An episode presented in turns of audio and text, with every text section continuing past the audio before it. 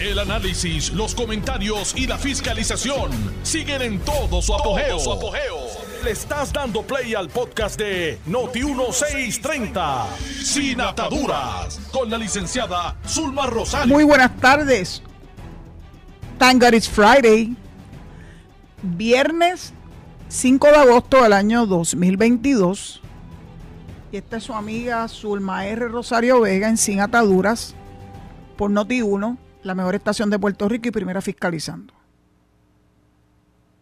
Aquí está diluviando, están cayendo rayos y centellas. Así que si en algún momento esta comunicación que tengo con ustedes a través de las ondas radiales, pues tiene algún glitch, pues sepan que aquí está lloviendo, tronando brutalmente. Ayer fue un día que ustedes saben que me resultaba pesado, muy pesado, por los acontecimientos con los que empezó el mismo. Yo recuerdo que en los adiestramientos que daba esta servidora junto con un equipo extraordinario en la oficina,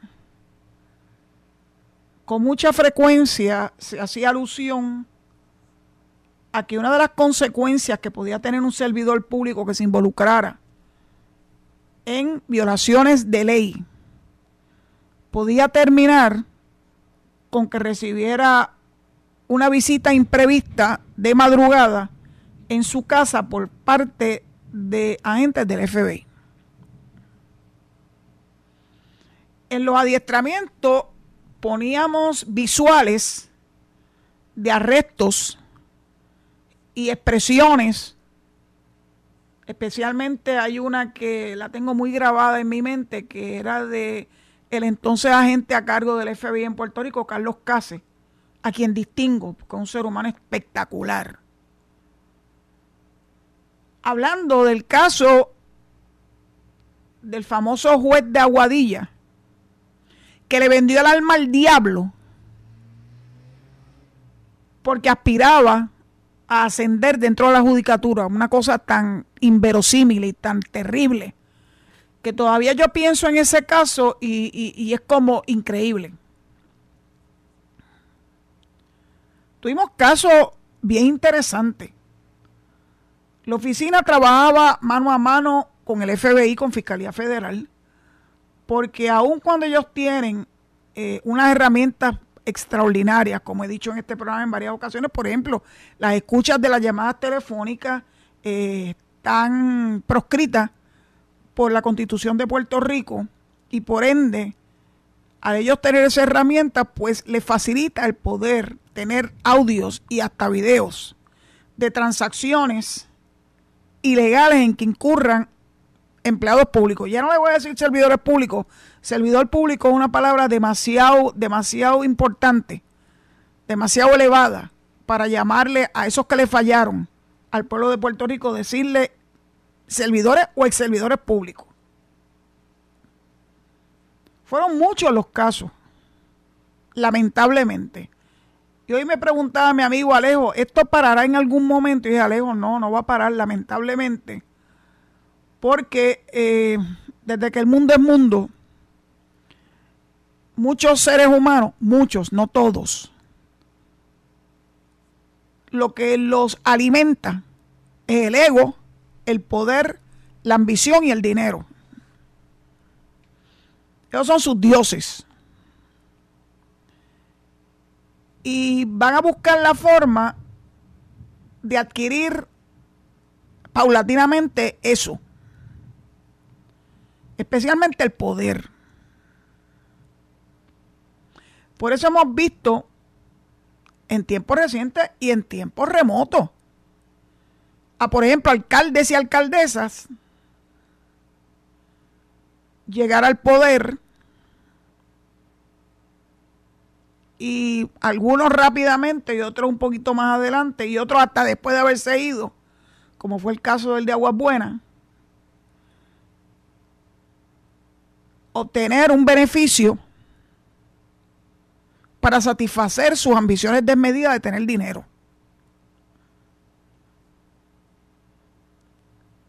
Eso es lo que esa gente ambiciosa hace. Adquirir poder, rodearse de personas que los alaban y les hacen creer que son la última Coca-Cola en el desierto. Y fácilmente caen, caen en las redes, caen en las garras de la corrupción. Yo no excuso a nadie. Todo el mundo es responsable de sus actos. Y tienen que evaluar si están dispuestos a vender su alma al diablo, como dije ahorita, o si por el contrario van a ostentar el poder con humildad y con un sentido claro de servicio al pueblo de Puerto Rico. Esta mañana estaba yo escuchando a la secretaria de la gobernación y la persona que le están entrevistando le preguntó, ¿y usted tiene que trabajar muchas horas? Y le dijo, muchas horas, muchas, muchas horas. No hay sueldo en el mundo que pueda pagar por todas esas horas, por todos esos sueños viejos, eh, porque te tienes que levantar súper temprano y acostar súper tarde. Porque cuando uno tiene una responsabilidad, uno tiene que hacerlo. Si uno no está dispuesto a hacer eso, pues uno no acepta esa responsabilidad.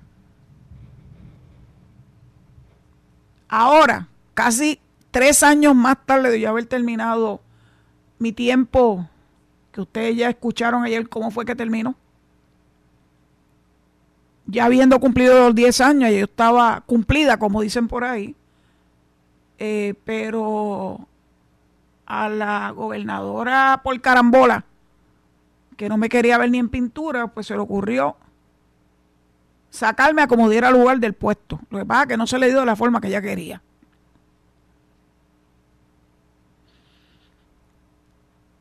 A mí no me sorprende y de hecho hoy yo no quiero leerle pliegos acusatorios ni nada de ese tipo de cosas. Eso sí yo se lo dejo a los abogados que se entretienen con esto. Y miren que ha salido abogado entreteniéndose con los pliegos acusatorios y los procesos judiciales y las etapas del juicio, todo eso. Pues muy bien. Yo no me, voy, no me voy a dedicar a eso, en este caso en particular, definitivamente no.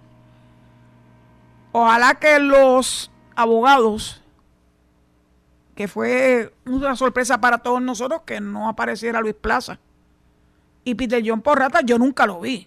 Leí su nombre, pero yo nunca lo vi. Yo sé quién es Peter John Porrata. Y, y ayer vimos al licenciado Ignacio Fernández.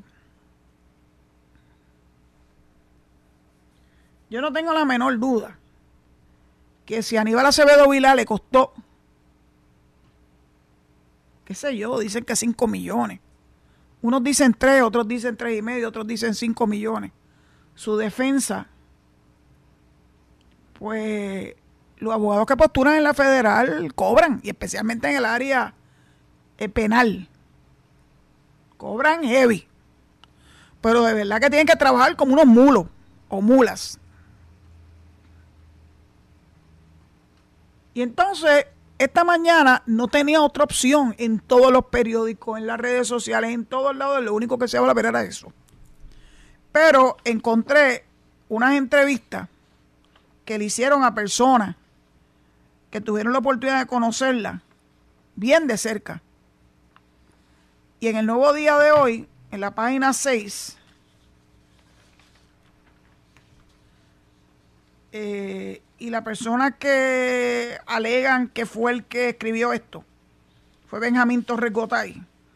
Tiempo ha tenido para escribir algo grande porque desde mayo estábamos esperando por voz de ellos mismos esta, este arresto. Así que desde entonces yo estoy segura que Benjamín Torregotay ha estado preparando esta historia. Esta en particular tiene tres páginas. Pero me llama la atención esto.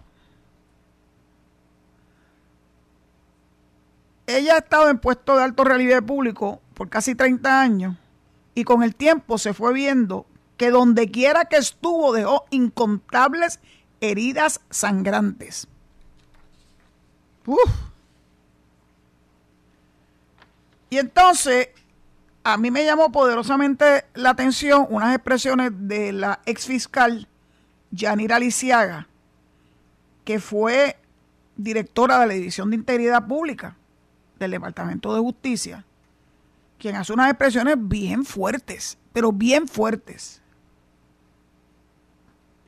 En justicia se le conocía como una persona ambiciosa, refiriéndose a Wanda, no a Yanira, como una persona ambiciosa e irascible, que según personas que trabajaron con ella no reconocía límites para lograr su objetivo. Yanira Lisiaga, que les expliqué ahora que fue directora de la División de Integridad Pública, que es la que maneja los casos de corrupción en el Departamento de Justicia. Se le cita diciendo, Wanda Vázquez siempre operó con un nivel de impunidad tal que la cegó el poder. Lisiaga dice que durante la investigación del chat que le costó la carrera al expresidente de la Comisión Estatal de Elecciones y ex juez Rafael Ramos Sáenz, no el otro chat, este, este chat que tiene que ver con la Comisión Estatal de Elecciones y la campaña política, etcétera. Vázquez Garcés intentó presionar a esta, a Yanira Lisiaga, para que encausara también al hoy senador William Villafañe y a la abogada Itza García, quienes eran secretario y subsecretario de la gobernación en la fortaleza de Ricardo Rosselló. Ambos renunciaron, pero nunca fueron imputados de delitos, porque no los cometieron, sencillo. Pero lo interesante es lo que dice la licenciada Lisiaga. Terminó renunciando por la presión que dice le ponía Vázquez Garcet, y esto es una cita. Entendí que yo no debía estar donde había una persona que decía presiones indebidas y tenía fijaciones con ciertas personas. No tengo ninguna duda de que ella es capaz de eso, refiriéndose a aceptar soborno y más.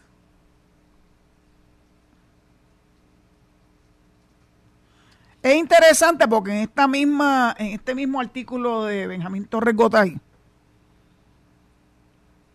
él hace una relación sucinta del paso corto de Wanda por Fortaleza como gobernadora y se juramentó el 7 de agosto del 2019. Decía que no le interesaba el puesto y parecía sincera a los que le creyeron el cuento. Claro que yo no le creí el cuento. Cuando tú conoces a una persona y la ves en su salsa, el haber llegado a Fortaleza era como un sueño que no estaba ni siquiera en el panorama de ella. Por carambola. Pero imagínense, ¿Cómo iba a desperdiciar esa oportunidad? Y claro que alguna gente le creyeron el cuento de que ella no estaba ahí para mantenerse en el poder, que a lo que quería era que hubiera una transición eh, tranquila, que no le interesaba la política, incluso negó el que se le diera paso a trabajo a favor de la estadidad porque entendía que eso no era lo correcto. Claro, de ahí nacen expresiones que cada vez son más comunes y que ayer un radio escucha me preguntó que de dónde salía eso de que Wanda no era estadista y no era PNP. Y dije, pues yo no sé de dónde, porque a mí no me consta, ¿verdad? Su, sus afiliaciones políticas, pero pienso que haber leído que para que Wanda pudiera votar por ella misma, tuvo que afiliarse al PNP en las primarias, en donde Pedro Pierluisi la derrotó. Si eso no es prueba de que ella no es ni nunca fue PNP, bueno, bueno ahí, a las pruebas me remito. Y algunos dirán, ah, ahora, ahora del árbol caído todo el mundo hace leña. No, lo que pasa es que este árbol yo lo vi viendo cómo se iba desmoronando frente a mis ojos a veces no con la rapidez que uno quisiera, ¿verdad? Porque yo sabía que ella iba a ser una fatal gobernadora de Puerto Rico. Porque esa era su trayectoria. Aquí la describió, la han descrito muy bien personas que estuvieron muy cerca de ella. Ambiciosa y cegada por el poder. Y cuando eso ocurre, Pues tú puedes imaginarte que si eso es lo que es importante, agarrarse a la silla y no soltarla, pues este tipo de personas son capaces de cualquier cosa. Ella era una persona que yo respeto mucho, me dijo, todos sabíamos que era corrupta. Y bueno, pues yo también lo sabía porque yo lo viví. Ustedes no tienen una idea las reacciones que yo recibí desde el momento en que yo entregué el micrófono ayer, después de haber hecho una relación de la Wanda Vázquez que yo conocí. No porque me dijeron, porque yo la conocí. Y les relaté de donde yo sacaba, ¿verdad? Esa conclusión de que es una persona prepotente, ambiciosa, no tiene límite. Pues yo lo viví, yo la vi en plena acción. Y de que era irascible también.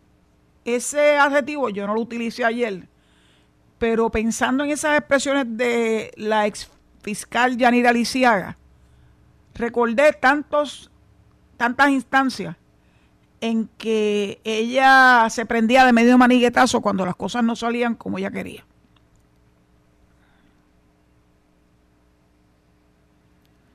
Yo me quedé corta en la descripción que yo hice ayer de diferentes incidentes porque no quería cansarlo. Pero todavía tengo muchos más en la maleta. Pero ¿saben una cosa? El que quiera saber qué fue lo que yo dije ayer, siempre pueden obtener la grabación del programa. Hoy varias personas me pidieron acceso a la misma, no tienen que pedirme acceso a mí. Eso está en los podcasts de Noti1 y los que, los que tienen Spotify lo pueden conseguir fácilmente. Tú pones Noti1 sin atadura y ahí va a aparecer. Y el de ayer ya está disponible, estaba disponible desde anoche. No tienen una idea de las personas que me llamaron o que me enviaron mensajes hasta de números desconocidos y yo lo que le decía, mira, text me porque yo no sé quién tú eres. Me dio una gran alegría que alguna de esas personas cuyos números de teléfono yo no tenía en mi, ¿verdad? En mi, yo le digo en mi Rolodex, en mi Rolodex de hoy día, Rolodex era una, un tarjetero eh, con los contactos, pero era físico y a veces Rodex se llenaba tanto y tanto y tanto que tenías que comprar más de uno. Así que algunos, algunas de las llamadas, pues yo no las recibí, yo no la, no la, no le di paso y lo que pedía era que me mandara un texto y para mi sorpresa eran personas que de muchos años que yo conocía, incluso personas que trabajaron en algún momento dado de su carrera en el gobierno, pues no le voy a decir servicio público, porque ella pasó por el servicio público, pero el servicio público no hizo mella en ella. Que querían avalar lo que yo estaba diciendo en el programa, o lo que yo dije en el programa de ayer, y me hicieron relatos adicionales. Y wow.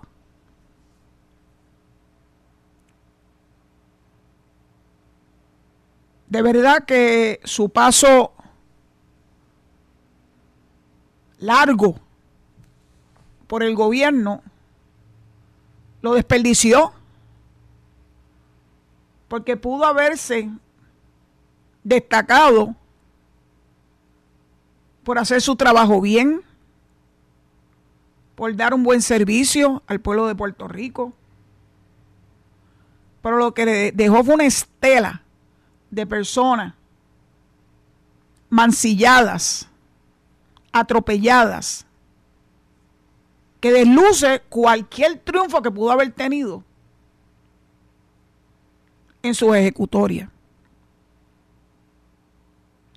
Lo único que yo le pediría a Wanda es que aproveche esta oportunidad que le está dando la vida para hacer un profundo examen de conciencia y aunque no lo haga públicamente y mucho menos lo haga individualmente, tenga la oportunidad de pedir perdón, especialmente a Dios. Porque cuando una persona se ciega con el poder, está tentando contra Dios. Si tuviste la dicha de tener un puesto bueno en el que podías hacer grandes contribuciones a Puerto Rico y lo utilizaste para beneficiarte a ti y a los tuyos,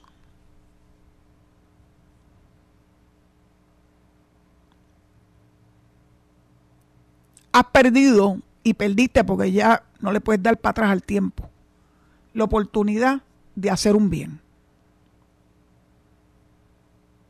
Ojalá que el tiempo que esté sumida en esto que tiene que ser terrible para cualquier persona, tener que, tenerse que enfrentar a un procedimiento judicial es bien duro.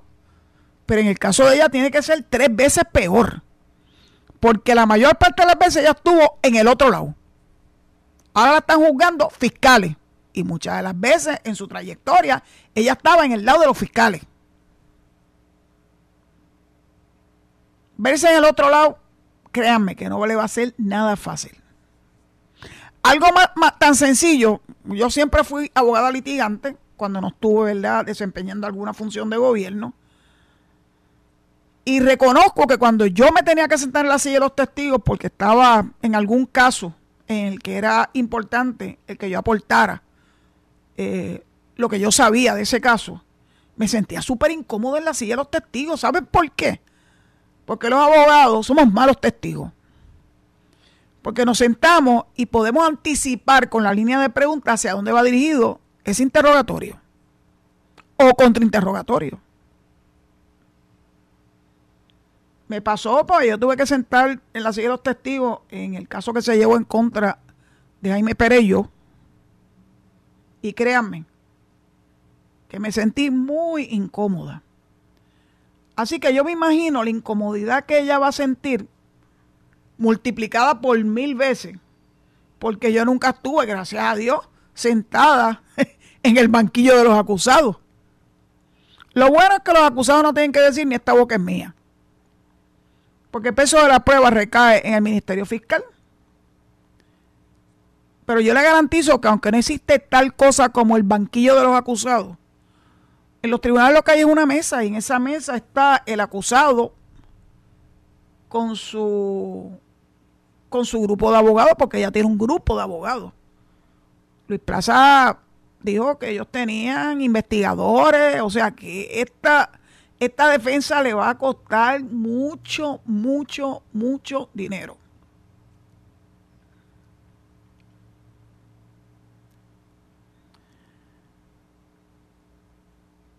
Yo quisiera no tener que hablar más de este caso. Y que todo lo que yo tenga que decir sobre esto termine hoy en esta transmisión. Porque en Puerto Rico sigue habiendo muchísimas situaciones que merecen ser discutidas en este foro. Y ya está bueno. Lo que pasa es que no tenía otra opción, porque no hay un solo medio escrito, radial, las redes, que no estuvieran hablando en el día de hoy del caso fatídico de Wanda Vázquez Cárcel. Dicho eso, le entrego el micrófono a mi amigo Alejo Rodríguez, recordándole a mi público que las líneas habrán de estar disponibles después de la pausa a través del 787-832-0760. 832-0770. 60. Espero su llamada. Estás escuchando el podcast de Sin Atadura. Sin Atadura. Con la licenciada Zulma Rosario. Por Noti1630. Eh, Alejo, vamos a pasar la primera. Que el tiempo se hace sal y agua. Adelante. Saludos. Hola. Saludos, doña Zulma. Saludos. que adelante. Sí, oiga, doña Zulma, yo tengo una curiosidad. ¿Habrán partidos también que han cogido donaciones de, de, personas así como esta que eran de, de, de, otros de otros de otros países? No entendí la pregunta. De otros países y partidos de Puerto Rico. Exacto, sí, cogiendo donaciones de Bueno, normalmente las donaciones o los donativos los reciben candidatos, no partidos. Exacto, sí, exacto, sí. Se alega que este banquero venezolano eh, invirtió en varias campañas políticas. Eh, siempre y cuando, ¿verdad?, no estuviera fuera del, del ámbito. Estoy escuchándome. ¿Tú tienes el radio muy cerca prendido? Sí. Ok, bájalo, bájalo, por favor.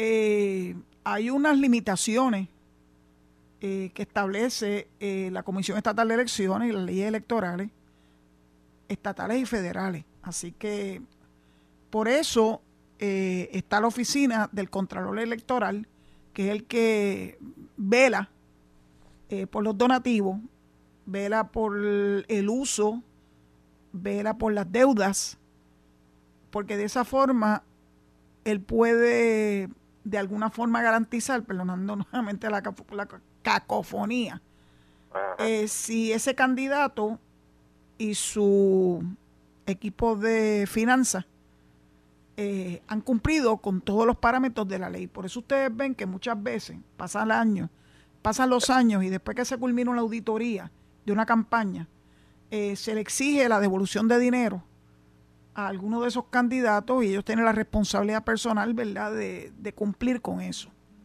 La curiosidad, la curiosidad mía es si, es legal eh, recibir dinero de, personas del extranjero. Se supone eh, que no, se supone que no. De hecho, eso lo han dicho muchas, muchas veces, que recibir dinero de entidades extranjeras quiere decir que no son ciudadanos americanos. Exacto, y me refiero que la ciudadanía puede ser de una persona natural o puede ser de una persona jurídica, o sea, las corporaciones, este, que no, eh, que es ilegal el recibir contribuciones políticas de un, de un banco o de una corporación o de una persona extranjera. Aún estando dentro de Puerto Rico. Aunque esté dentro de Puerto Rico, si la persona es extranjera, o sea, no ciudadano americano, no puede aportar a ningún candidato. Hay unas limitaciones que establecen las leyes federales y las leyes estatales. Ok, esa es mi curiosidad, sí. Bueno. Gracias, que tenga excelente tarde, excelente fin de semana. Igual para ti. La próxima llamada, Alejo. Let's do it. Adelante. Muy buena, licenciada. Adelante. Licenciada, yo escucho lo que usted dijo ayer y, y, la verdad es que yo entiendo que usted tiene mucha más información que dar y yo sé que vivió en carne propia por lo tanto, yo entiendo y comprendo, porque yo también he pasado mis, malos ratos, ¿no? Este, definitivamente no puedo alegrarme de la desgracia de la gobernadora Wanda Vázquez Garcet. En absoluto, y yo tampoco. Y reconozco su derecho constitucional a la presunción de inocencia. Sin embargo, estudiando su trayectoria como servidora pública, hay indicaciones de una persona de arrogancia y prepotencia en la cual puede se puede ver intimidación, abuso de poder en las oficinas que, ocupó como directora y posteriormente como gobernadora de Puerto Rico. En la gobernación mintió en muchas ocasiones, yo lo vi y lo vi el pueblo de Puerto Rico y nunca admitió responsabilidad de sus continuas metidas de pata. Todos tenían la culpa menos ella, aunque seguían órdenes directas de la señora Wanda Vázquez usó su influencia para promover el nombramiento de su esposo Jorge Díaz de Verón al Tribunal de Apelaciones. Licenciada, yo entendí que usted dijo ayer, y por lo que yo escuché, y en sus comentarios relacionados a la violación de la, en la Oficina de Ética Gubernamental al intervenir en el caso de robo en el domicilio de las hijas, entiendo que los que o se estuvieron debido a que fue una intimidación de parte de la la licenciada Wanda Vázquez. Tenía, Tenían temor a represalias, por eso fue que desistieron, aunque vinieron, se entrevistaron con los abogados de la oficina y aportaron su conocimiento de lo que había ocurrido en ese caso. Eh, cuando llegó el momento de poder, ¿verdad? Este, presentar el mismo, tú no presentas ninguna querella si tú no tienes la garantía de que los testigos están ahí y los testigos se echaron todos para atrás, no porque hubiesen dicho mentira, sino porque le tenían terror a la represalia. Eso lo afirmo, eso lo puedo afirmar.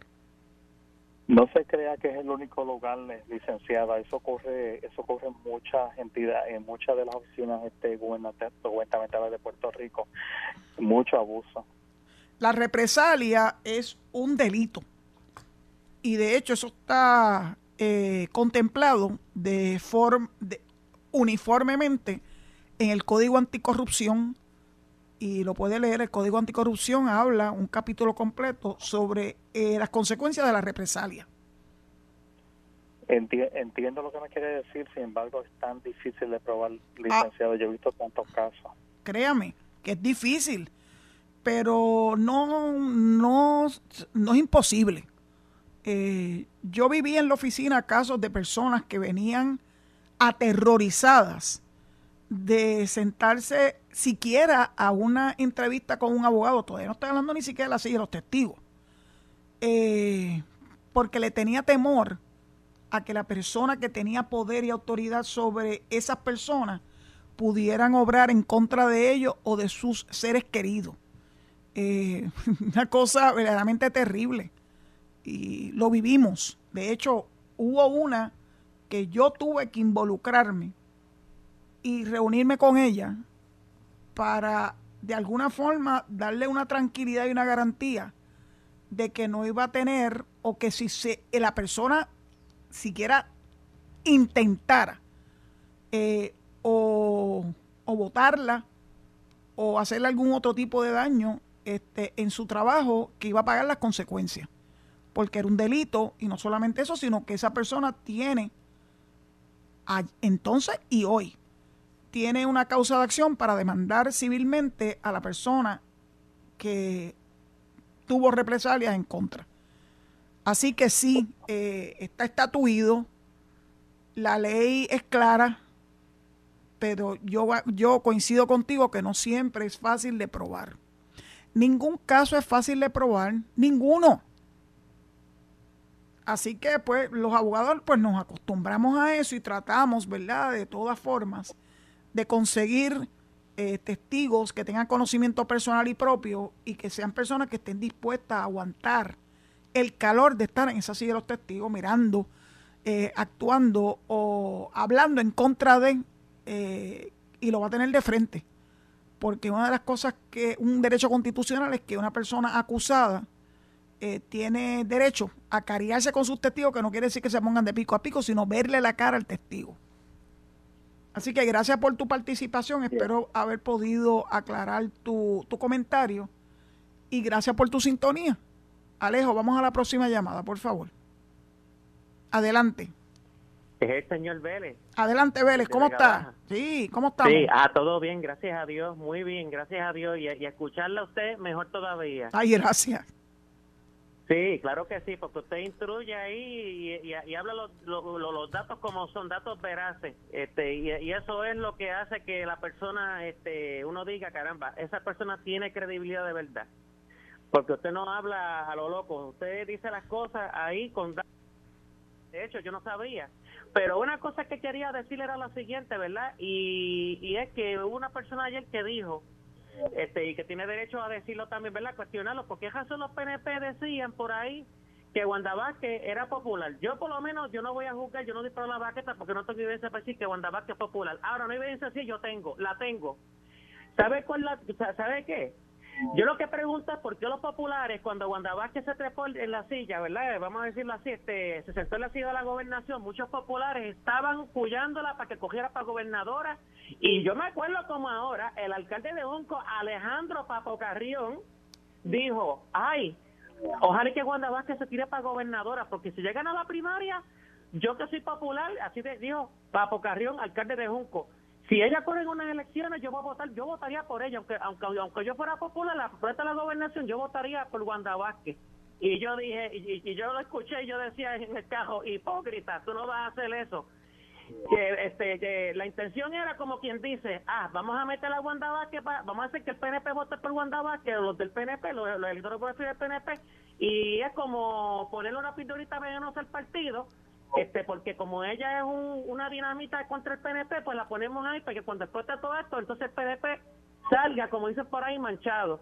Y le tengo que decir una cosa a los populares. Lamentablemente, le se el tiro por la culata porque ella perdió y por mucho la primaria cogió la pela que se le perdió a Magollo.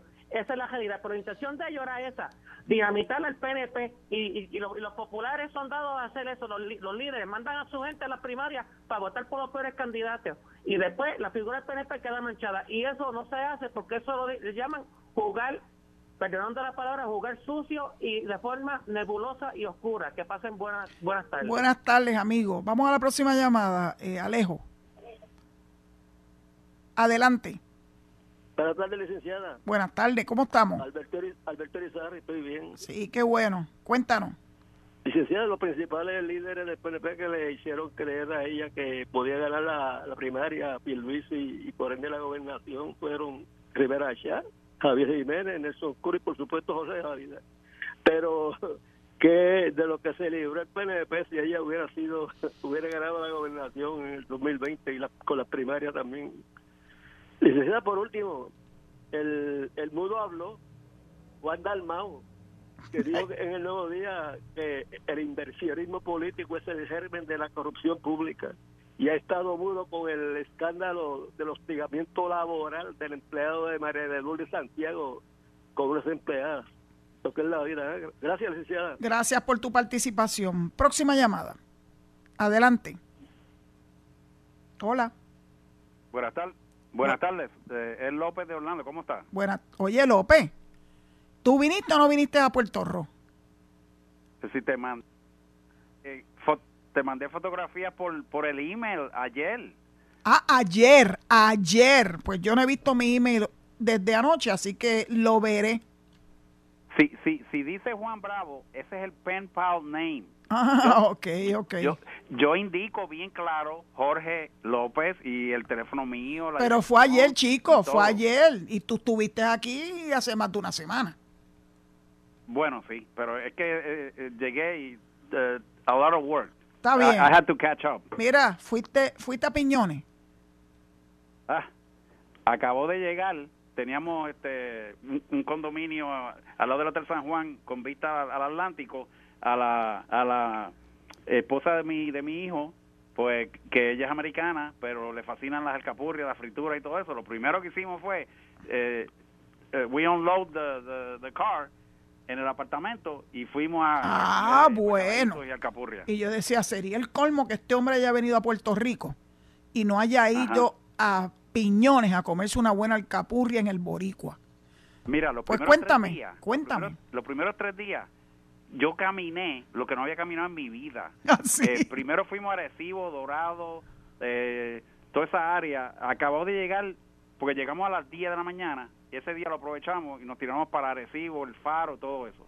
al otro día fuimos a Yunque, y es, no, al Viejo San Juan. No fuimos al Viejo San Juan el miércoles porque estaba la cuestión esa de Luma. Entonces fuimos el jueves, y que estaba lloviendo. Y, y estábamos en chancleta y caminamos todo el Viejo San Juan. Yo estudié tres años en el Viejo San Juan, en el Colegio Santo Tomás de Aquino, y yo me sabía, Uno, sabe, uno sabe dónde ir. Este, pero cosas nuevas que eh, en chancleta en chancleta se tienen que haber pelado los pies. No en chancleta y sin y sin media. Ah no no no. Este tú estás eh, tú estás más ibarado de lo que yo me imaginaba chico. Ay no. Entonces el viernes fue el yunque. Y eso estuvo de madre también. Este fuimos a Luquillo y toda esa cuestión ah no pues eso eso sí que fue un buen viaje Exactamente. Ah, y la fiesta, la fiesta de los 50 años, nos tuvieron que votar del sitio porque nadie se quería ir. Muy bien, yo sé, yo sé lo que se siente. La nuestra tuvimos que posponerla hasta el año próximo, si Dios lo permite y no hay COVID. Y por supuesto, César Vázquez, cuando lo entrevistaron, porque entrevistaron a todo el mundo para ver eh, qué habían hecho en los últimos 50 años, tú sabes. Imagínate. Pues eh, él dijo, eh, ah, porque quiero ser gobernador, y todas las muchachas y todos los hombres dijeron, no, no, por favor, no y entonces después se atrevió a decir que cuando él estaba en séptimo grado y empezó a ir a baile y que las muchachas que lo estaban ahí apretando y todas las muchachas empezaron a gritar de nuevo también. Eso es mira. Y entonces yo no sé si tú sabes, pero él dijo una barbaridad en el programa de Rubén. Lo oí, lo oí, lo oí, lo del orgasmo, lo oí. No lo repitas aquí, por favor. Yo ni hablé con él. Mira, lo último que voy a decir. Tú sabes que yo soy empleado de 35 años eh, en el estado de la Florida el que es temerario, el que es un funcionario público temerario, le llega el Waterloo. Con eso te lo digo todo. Pues, muy bien, palabras con luz. Pues me alegro que estés de vuelta a casa, que la hayas pasado súper bien en Puerto Rico y que en el próximo viaje te armes de unas buenas tenis con media para que puedas entonces caminar y caminar y caminar y que los pies no se te pongan ampolla. Gracias por tu llamada, López. Vamos a la próxima llamada, Alejo. Próxima. Buena. Hola. Hola, doña Zulma. Déjeme darle un abrazo bien fuerte, que sea a la distancia. Ah, esos me gustan. Esos son bien buenos. Desde que vino de Turquía, yo estaba por llamar y no había podido entrar. Usted me conoce, ya mismo le digo quién soy. Ok, síguelo. Este, lo, que, lo que le quiero decir es que, este, Wanda, yo no me alegro del mal de nadie. Y usted me conoce, yo no me alegro de nada. Pero el calma llega cuando tiene que llegar. Bueno.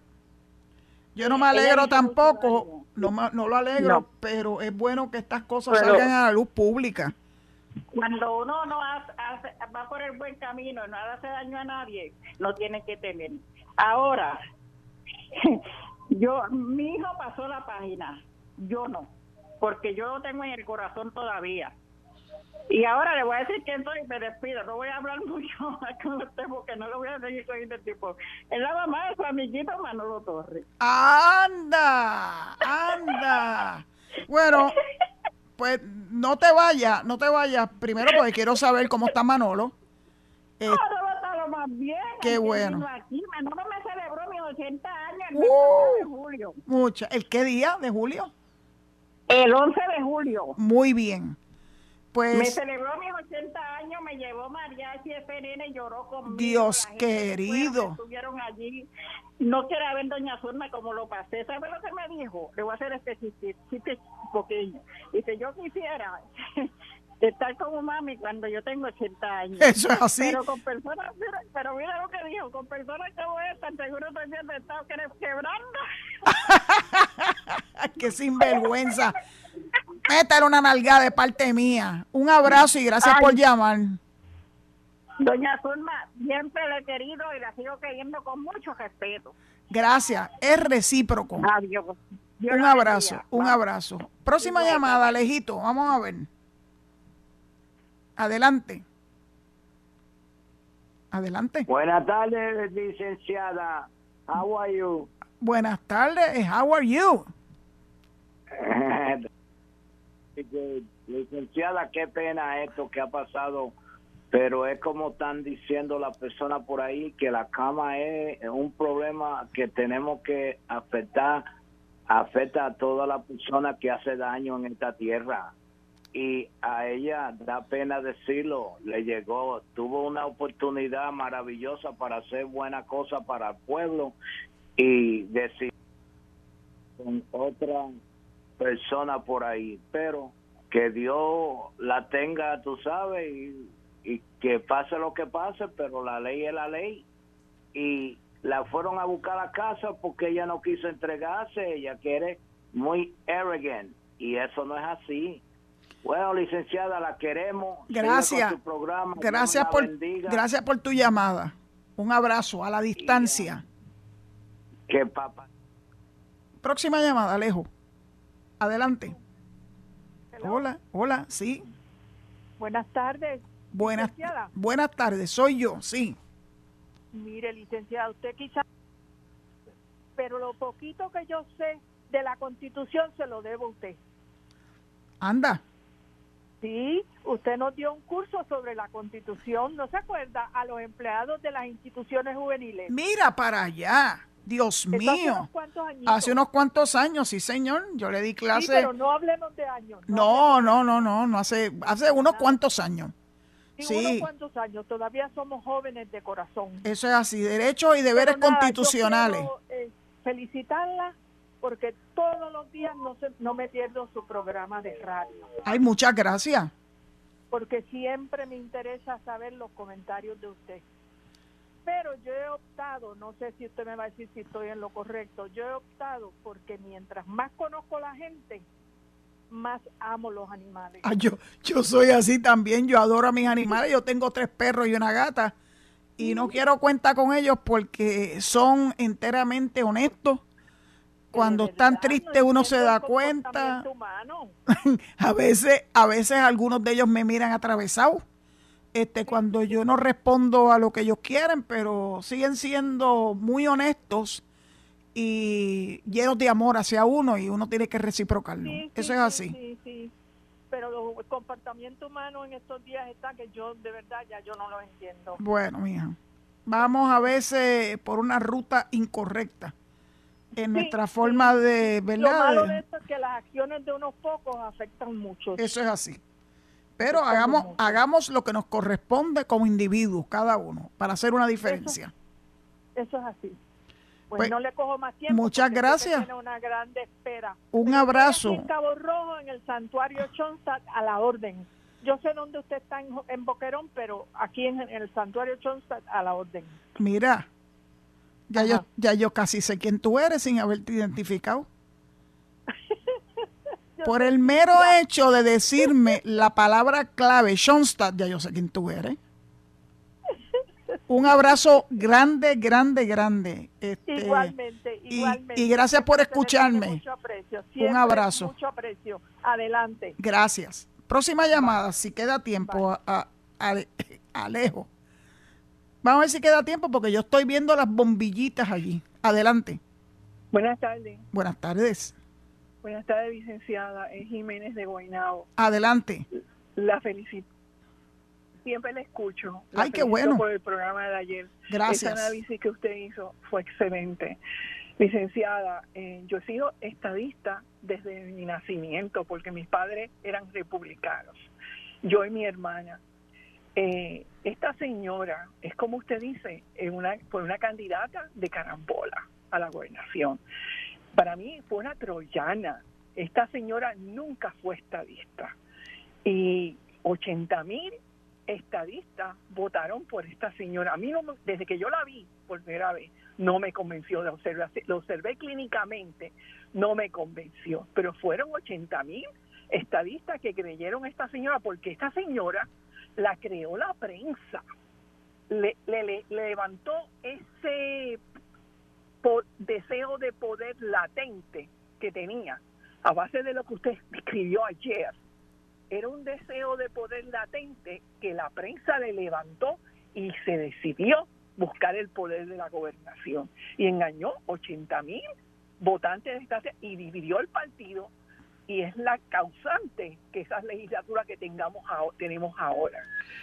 Yo le digo que se someta a lo que los beneficios de la constitucionalidad de un derecho procesal y que le, como usted dijo, que haga un, un análisis, una introspección de su vida, de sus acciones, y si tiene que pedirle perdón a Dios, que le pida perdón a Dios. Yo no le deseo mal. Está en las leyes, que se someta a las leyes como el beneficio de la duda. Y que Dios, pues que Dios la perdone si sale culpable. Eso es así, Jiménez. Muchas gracias por tu participación. Lamentablemente, eh, tengo que terminar aquí. Se han quedado muchas llamadas en espera. Le pido mi excusa, pero el tiempo, el tiempo nos traiciona. Eh, les recuerdo que se deben quedar en sintonía con Noti1 por- para poder escuchar el análisis de Enrique Quique Cruz y posteriormente el de Luis Enrique Falú. Será hasta el lunes, si Dios lo permite, a las 4 de la tarde en Sin Atadura, por Noti1, la mejor estación de Puerto Rico. Dios lo proteja. Esto fue el podcast de Noti1630, Sin Ataduras, con la licenciada Zulma Rosario. Dale play a tu podcast favorito a través de Apple Podcasts, Spotify, Google Podcasts, Stitcher y notiuno.com.